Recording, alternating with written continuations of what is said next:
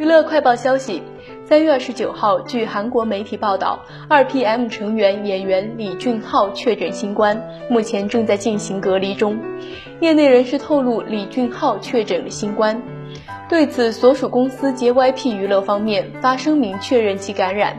表示二十九号俊昊在自测检查中确认阳性后，立即进行了快速抗原检查，最终被判定为阳性。目前他已经完成第二次疫苗接种，有轻微的咽喉痛和感冒症状，将中断所有日程，根据防疫当局的方针集中进行治疗。据了解，李俊昊在去年十一月至今年一月播出的 MBC 电视剧《衣袖红镶边》中饰演了李算一角。